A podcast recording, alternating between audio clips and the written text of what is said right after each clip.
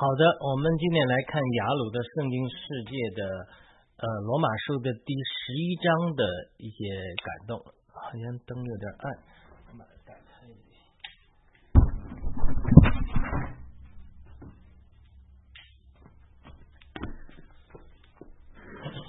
呃，我们今天的呃标题叫做。为什么人被圈在不信从之中，反而是神的怜悯？这当时，这当然是这个罗马书里面一个非常呃让人拗口的话。因为保罗说了一句话，就说神把人圈在不信从之中，是要人神怜悯他们。那我们来解释一下我们的一个体会。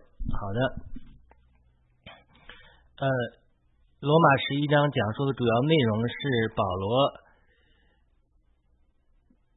讲到，因为以色列人的不信，才让救恩临到外邦人，并且等到外邦人人数满了，神的救恩再会临到犹太人，以色列全家就要得救。这是一个基督徒常知道的知识。那么，一个弟兄在聚会中提出的问题是：如何理解十一章三十二节所说的？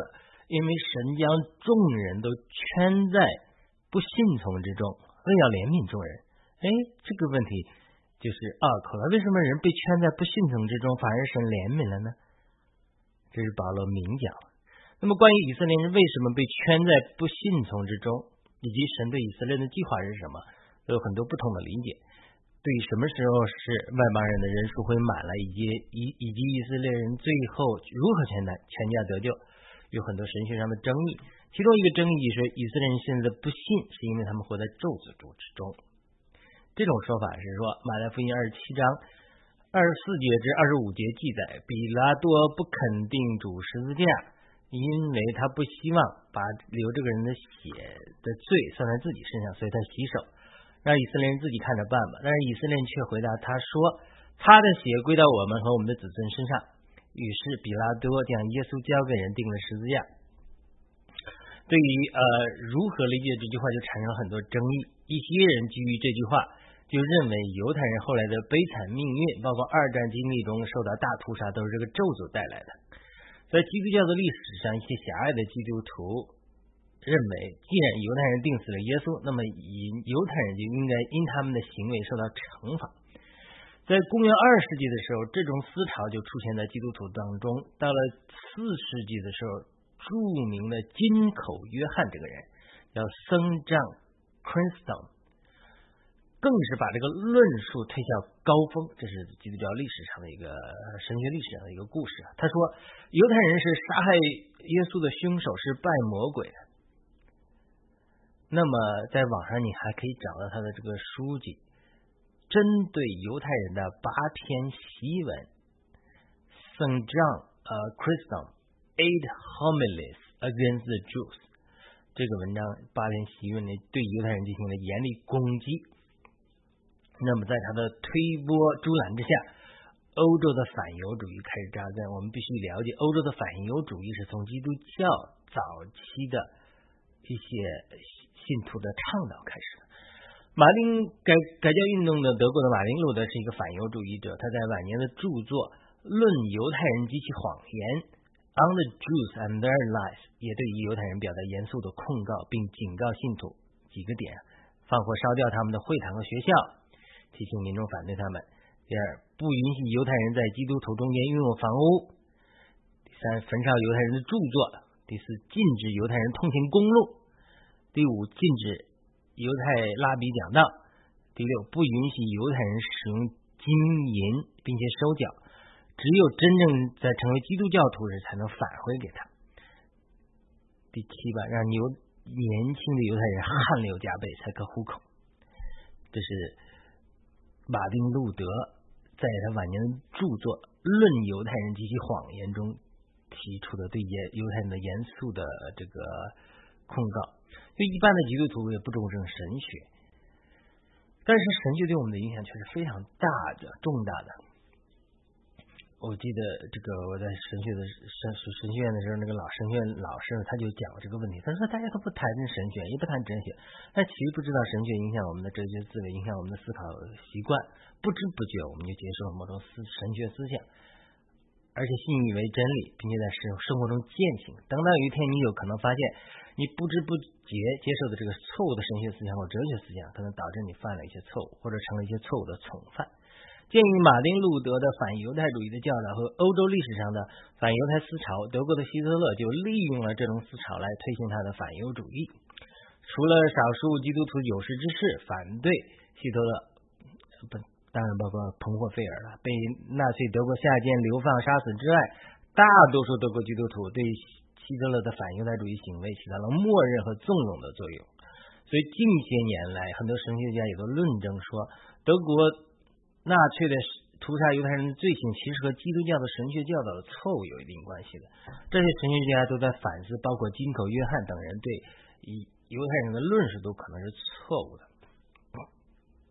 那么，对于马太福音二十七章二十四至二十五节的话，理解为犹太人因为说血归于他们和他们的子孙，导致了犹太人被人惩罚的说法，也是站不住脚的。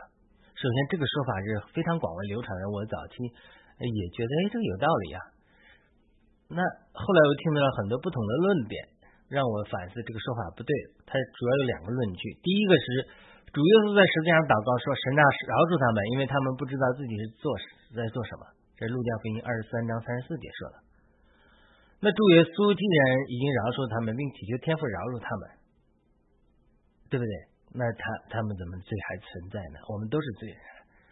第二个论据是，圣经说基督替我们成了咒诅，从律法的咒诅中救赎了我们。因为经上记着说，凡凡凡是挂在木头上的，都是呃受咒诅的。这加来特书三章十三节说的。那既然这个经文这么说，如果主赦免了我们所有人都脱离了律法的律法的咒诅，因为他挂在十字架上，那为什么他没有赦免犹太人脱离咒诅呢？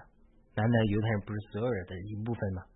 所以他按照这个话来讲，犹太人也被赦免了，那个赦免也脱离了，呃，那呃也被赦免了，也脱离了那个那个诅咒。所以说，犹太人经历那么多的苦难和屠杀，并不是说啊神在咒诅他们，反而可能是撒旦利用了基督徒错误的教导和犹对人的狭隘，对犹太人的仇恨才兴起来的。好了，这是我们讲的就是历史的话。那么，既然神把犹太人圈在不信从之中，如果不是神对犹太人的惩罚，那是什么？我们这种我们这种惩罚的观念太强重了，因为我们犯罪之后远离神的面，我们就觉得神来惩罚我们，但神来寻找我们。他问亚当啊，你在哪里？亚当说：哎呀，你要惩罚我，我做错事了。神第一个话说，不是我惩罚你，我说你现在哪里？我现在担心你失落的问题。对不对？所以，呃，我们为了解释这个问题，我跟弟兄姊妹举了一些例子，包括个人的例子和国家的例子，来说明这个问题。首先，我举了个人和身边一些朋友的例，一个朋友的例子。我是我们家得救的第一个基督徒，二二十七岁才得救信主。信主之前，我们自然犯过罪，也是个罪人，对不对？得救之后，就连续六年住在。弟兄之家里面和同和我同住的很多都是在基督教家庭长大的人，所谓教会的孩子。我很羡慕他们从小就认识主，也没犯过什么大错，蒙保守在教会里面。有一天我们一起交通彼此的信主经历，我就讲述了我曲折的经历，特别是怀揣三百美元来到美国神迹般生存下来，他们居然都很震惊。他们告诉我，他们其实很羡慕我的经历，对神有那么多真实鲜活的体会。我虽然从小蒙保守，他们虽然从小蒙少保守，但是他们说。缺少经历，这个事情也让我思考。我信主之后，曾经一度呃抱怨主说：“既然主你是无所不能的、无所不知的，为什么不让我从小就得救？信主的家庭里，从小就认识你，避免犯错，避免走那么多弯路呢？”等到后来，我才慢慢明白了神对我的呼召，就是有分于福音化中国。圣灵也对我亲自说。话告诉我关于中国大复兴的事情以及我的呼召，让我对中国的大复兴开始有了负担。一个韩国先知对我说：“我人生的每一步都是圣灵引导的。”他也提到，在中国的大复兴中，神会带领我到中国各地教导真理和传扬福音。啊，在一个异梦中看见主向我显现了一个五彩翅膀的大鹰啊，布满了整个天空。在训练一个小鹰在飞翔，这小鹰呃一学习飞又掉下来，学习飞又掉下来，它连续大鹰扑的飞到下面，然后接住它，然后把带到高处然后，再让它学习飞行。然后在这个异梦中，我听见主对我说：“他说主说我会像训像大鹰训练小鹰一样亲自训练你。”所以如果这些都是真实的经历的话，但是为什么神允允许我，就是说圈在不信从中二十七年，经历我经历是这样的经历呢？所以我在这次读经的中开始提出问题的弟兄说，我对他说：“哎。”是我出生一个基督教的家庭，还是出生一个不信的家庭，更利于神对我在中国这个计划呢？当然，我特别羡慕那个穆安德烈弟兄，从小生活在敬虔的家庭，四五岁就几岁就开始学希腊文、希伯来文，呃，这个成了到后来在南非做牧师，被神大大使用，我挺羡慕这样的经历。但是我提出这个问题的时候，这个提出问题的弟兄和我的感动是：哎，神这样安排我的人生，有这样安排的智慧。因为我的家庭是个拜偶像的家庭，我家的房子建在一个废弃的菩萨庙上，经历了农民家庭的卑贱，从社会底层经历的人的苦难、不幸，在最终打滚得救之后，深深知道罪恶的可怕和偶像邪灵的顽固，这可能都是神为了预备我将来在中国传福音而许可发生的。我的经历，我在中国的护照跟穆安德烈的护照是不一样，对不对？所以，因为我经历过，因为我们经历过罪和世界的可怕，一旦得救之后，我们就深深知道没有神的痛苦，因此就会全心爱主。而且，因为这些经历，我对那些在苦难中挣扎的同胞就应了更多的同理心。后来，我在新泽西的弟兄之家，另外一个弟兄住在我的上铺，告诉我他的经历。他出生在一个基督教的家庭，但是因为他对主没有经历，后来过为做生意啊。这个多年离开了主，后来退休之后把生意卖掉了，回到美国照顾老妈妈，开始和老妈妈一起教会，一起教会聚会，主要是接送妈妈。他本来不想去，但是去了又坐一坐，听一听，哎，他就复兴了，又参加教会的全线训练，住在我的上铺，成了一个疯狂爱主的弟兄，也成也也是我很好的朋友。哎，他的见证给了我很多的激励。从这两个例子来看，我身边的例子来看，神的智慧都反映在我们不同人生经历中。无论我们是先被圈在不信中之中，哎，经历事情上苦难，然后认识主，或者信主之后又远离主，被圈在不信从中一段时间，这都是神的智慧，目的都是让我们经历一些挫折，能够更深刻的认识神的救恩。神的目的不是惩罚，而是成全，帮助我们更好。更深刻的经历神的爱和救赎的大恩，个人经历是如此，国家的经历也是如此。我读过一个戴德生 （Hudson Taylor） 的故事，让我印象深刻。他在中国传福音，一个中国人得救了，这个叫倪永发，就质问戴德生说：“英国人，你们认识福音多久了？”戴德生说戴德生说：“几百年了吧。”那个中国男子说：“我父亲一生寻求真理，在各种宗教里寻求真理。”但是没有机会认识耶稣基督，遗憾中去世了。他就责备戴德生说：“为什么你们英国人信主几百年，这么晚才来到中国传给我们？”他的父亲因为寻求到真理，因为没有寻到真理，十分遗憾的离开了这个世界。好了，那我们回顾圣经的保罗的经历了。保罗在往小亚细亚传福音的时候，圣灵不许可他往东走。也不许可他往北走，也不许可他在亚细亚讲道。这使徒行传十六章六节记载，而给他跟马其顿的意向大概西班牙的方向，让他往西为福音化欧洲传福音。那我们就在聚会中讨论了。我问了一个弟兄说：“那为什么神要保罗先福音化欧洲呢？如果神圣灵引导保罗当时从小亚细亚往东传扬福音，会不会按照保罗这个能力，会不会有可能福音化中国或者亚洲呢？”如果神带领保罗往东走，小亚细亚接着中亚往东走，走到中国去，对不对？先福音化中国，那为什么神许可中国在黑暗中之中这么久，而没有福音传扬给中国人？至少相当长的一段时间，以及上面这个质问带的什么中国人倪永发，包括倪永发的父亲，他在遗憾中离开世界。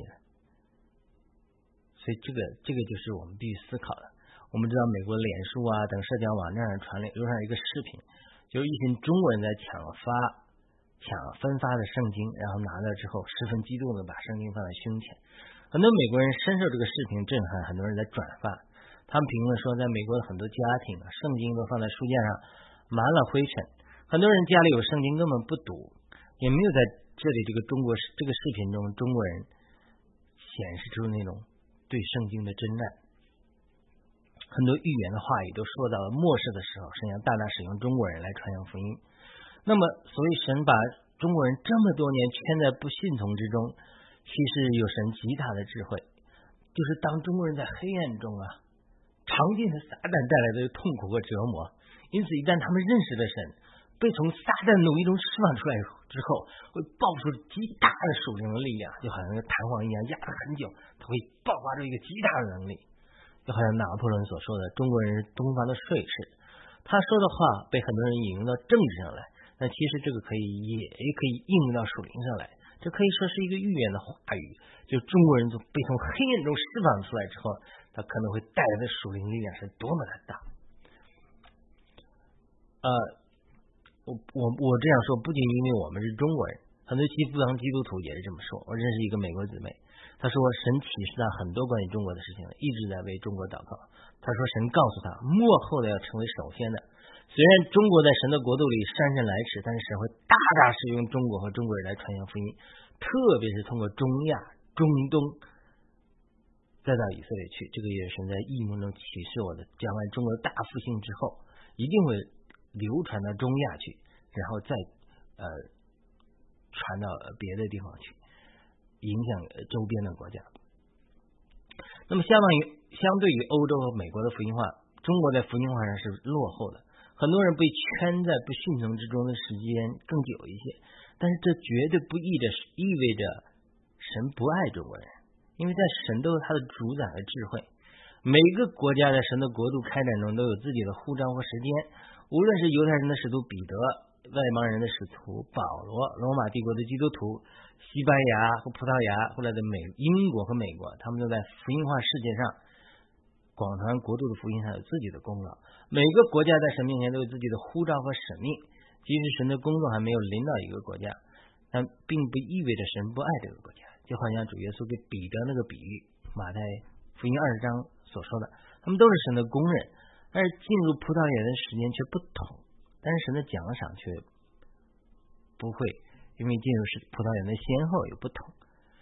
我说的幕后的要在前，并不是说是在高举中国，而是在这个像这个葡萄园的故事里所说明的一样，神的恩典是无价的，他的丰神的丰富智慧和知识是何其深在。同样的道理，因为以色列人拒绝接受了耶稣作为他们的弥赛亚，所以神暂时的弃绝他们。他绝对不仅仅是单单惩罚他们，而希望他们能够借着苦难。学习顺从，从而在对神的经历上有更深刻的认识。犹太人就好像路加福音七章那个法利赛人西门一样，他心里定罪那个为主献上玉瓶的女子是个罪人。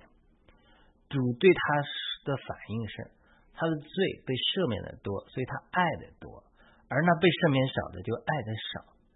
路加福音七章四十七节，这是一个十分深刻的话语。当我们无论是中国人或者犹太人，现在犹太人他被圈在不信从之中这个时候，他其实就是神的怜悯。为什么是神的怜悯呢？因为他人让我们能够一天转，我们的时间到了，不信从的时间圈在不信从的时间时间到了之后，能够认识他并且得到赦免的时候，成为好像那个女人一样，那个那个献上玉瓶的女人一样。因为什么？被赦免的多，所以就爱的多。神对我们的在今生的计划，就是让我们经历神的爱和救赎的大恩，到了永世之后，才能真正发出对神的赞美。如果我们今生已经能够在凡事上对神发出由衷的感谢和赞美，就可能说明我们相当认识神，并且对神有很主观的经历了。所以，我们基督徒比较属灵的、比较高的一个经历，就是凡事感恩，凡事谢恩。凡是赞美，常常赞美的话，永永留在我们的心中和我们的口边。因此，他保罗在罗马书十一章结束的时候就赞他说：“这是十一章三十三节到三十六节，他他就赞他说，保罗他就体会到，他保罗讲到呃犹太人圈在不信从之中，他他一方面是痛的，但另一方面他又是满了赞赞美和感恩的，他他知道神的智慧其中是多么的大，犹太人圈在不信从之中，外邦人的。人数满了之后，以色列人全家都要得救。就很多人读这章的时候，就觉得罗马书，呃，保罗在罗马十一章讲到犹太人的这个不信从啊，他甚至讲的是我宁可自己受咒诅也要他们得救，就太消极的读保罗这段的经历，认为保罗完全是消极的、灰心的。不是的，保罗是积极的，满了赞美的。所以在罗马书十一章，保罗那个赞叹就反映出。他对神的认识完全是积极的。他说：“身在，身在。”就像保罗常常讲“长阔高深”，他他讲到神的爱的时候，他没法用语言表达。他说：“长这么长，这么阔，这么高，这么深。”他讲到神的智慧的时候，他就说：“哦，身在，神的丰富智慧和知识，他的判断何其难测，他的道路何其难寻。”谁曾知道主的心思？谁曾做过他的测试？谁曾先给了他，使他后来偿还？因为万有都是本于他，借着他，并归于他，愿荣耀归于他，直到永远。阿门。所以，他保罗他真的认识神的丰富智慧和知识。他对以色列人，他对神对以色列人这种安排，让他们暂时圈在不顺从之中。他其实是满了赞美的。他说：“神的判断还极难测。”神的道路何其难寻，因为我们都是本于他，借着他，还要归归于他，所以我们可以想象到，等犹太人经历了这段神的管教之后，圈在不信从之之之中的日子结束之后，等他与他们认识了耶稣基督之后，他们该是如何的感恩赞美？他就是一个积蓄力量的过程。有的时候，我们亲人也面临同样的情形，特别是在美国，很多基督教。家庭的孩子也远离主、吸毒、犯罪，甚至是同性恋的经历。为什么神允许这些事情发生？一方面是他们自己的选择，他们对主缺少经历；另一方面也是神把他们圈在不信从之中，为要怜悯他们。所以它是一个属灵的吊诡。不要放弃你的希望，要知道神的身在，神的丰富智慧和知识。愿我们赞美他。时间到了，神的怜悯会临到他们，特别是我对我们祷告中纪念的家人，因为你只要有祷告，神一定会做工。神的救恩是临到全家的，你看不到，不一定神没在做工，不一定啊，神不会拯救他们，神一定会拯救他们，因为神的救恩是以家为单位的。暂时的气绝也不是永远的气绝，而是神的智慧。愿我们安息在主里，这是我们。读罗马书十一章的时候，有一些微小的感动。好的，我们今天就简单分享到这里，感谢您的点赞、转发、评论，呃，传播呃我们从主来的感动。我们下次再会。